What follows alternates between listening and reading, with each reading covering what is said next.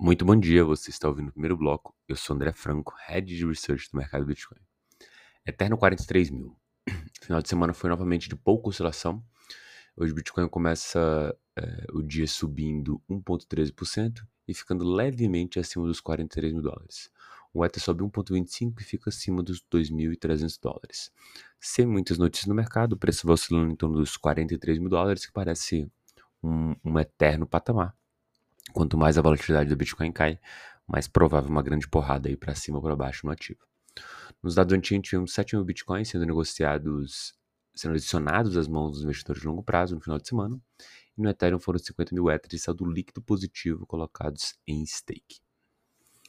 Quanto às notícias, regulação do mercado de ativos digitais coloca o Brasil na vanguarda financeira, foi o que disse o Reinaldo Rabelo, CEO do mercado Bitcoin. O Banco Central encerrou na última quarta-feira, dia 31, a primeira consulta pública sobre regulação de ativos digitais, com manifestações de toda a sociedade, passando por pessoas físicas, associações e empresa. O mercado Bitcoin, como a maior plataforma de ativos digitais da América Latina, se manifestou no documento tratando temas como a segregação patrimonial, custódia de ativos digitais e seleção de ativos pelas corretoras criptos. Para o MB, a regulação, que deve ser totalmente implantada no Brasil até o final do ano, daria mais segurança para investidores e operadores de ativos digitais e coloca o país à vanguarda financeira. Esse movimento do Banco Central é muito interessante.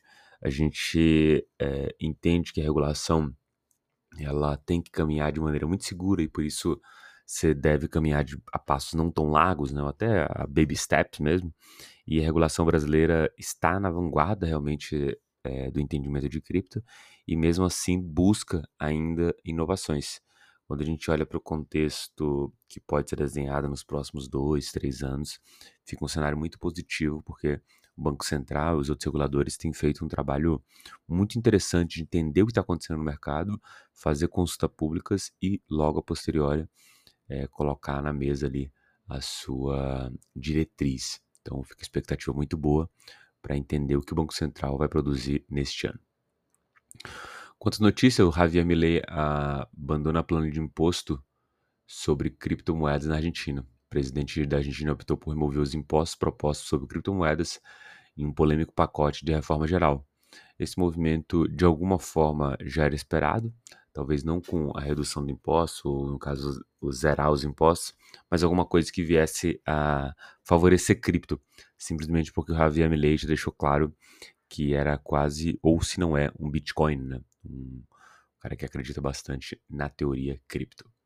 Por último, a empresa financeira de Hong Kong VSFG pretende candidatar-se ao ETF de Ether à vista no segundo trimestre. A Venture Smart Financial Holding, a VSFG, a empresa de serviços financeiros com sede em Hong Kong, está se preparando para se candidatar a um fundo negociado em bolsa de ETF, o ETF de Ether à vista em antecipação ao potencial lançamento do seu ETF de Bitcoin à vista no primeiro trimestre. Ou seja, o que a gente está vendo acontecer em Hong Kong é muito do que está acontecendo também nos Estados Unidos.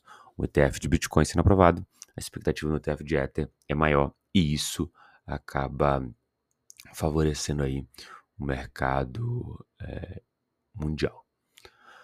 Perfeito? Muito bom dia a todos e bons negócios.